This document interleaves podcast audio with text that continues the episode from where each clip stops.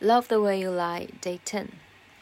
Sound like broken records playing over, but you promised her. Next time you show restraint, you don't get another chance. Life is no Nintendo game, but you lied again. Now you get to what you leave out the window, guess that's why they call it window bang. 慢速版。 Sound like broken records playing over, but you promised her. Next time you show restraint, you don't get another chance. Life is no Nintendo game, but you lied again. Now you get to what you leave out the window. Guess that's why they call it window pane. 嗯，这次的收获就是那个语调，确实我第一次唱的时候没怎么关注，它的语调其实是有一点 上扬的。Next time you show restraint, restraint, you don't get another chance. Life is no Nintendo game. But you lied again. Now you get to what you leave out the window. Guess that's why they call it window pane.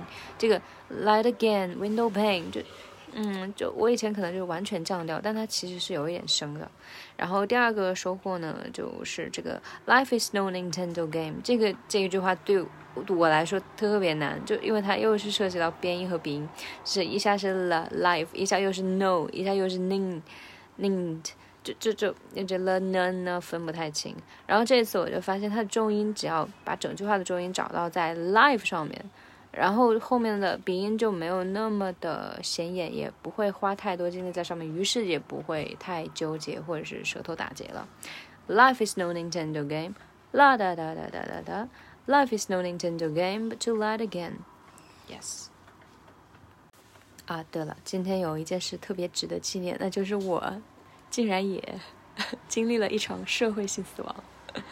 就就期末期末收学生的。问卷，然后发现一个学生悠悠的说：“啊，老师，其实我们都知道你的 B 站账号，只是我们一直都没说。”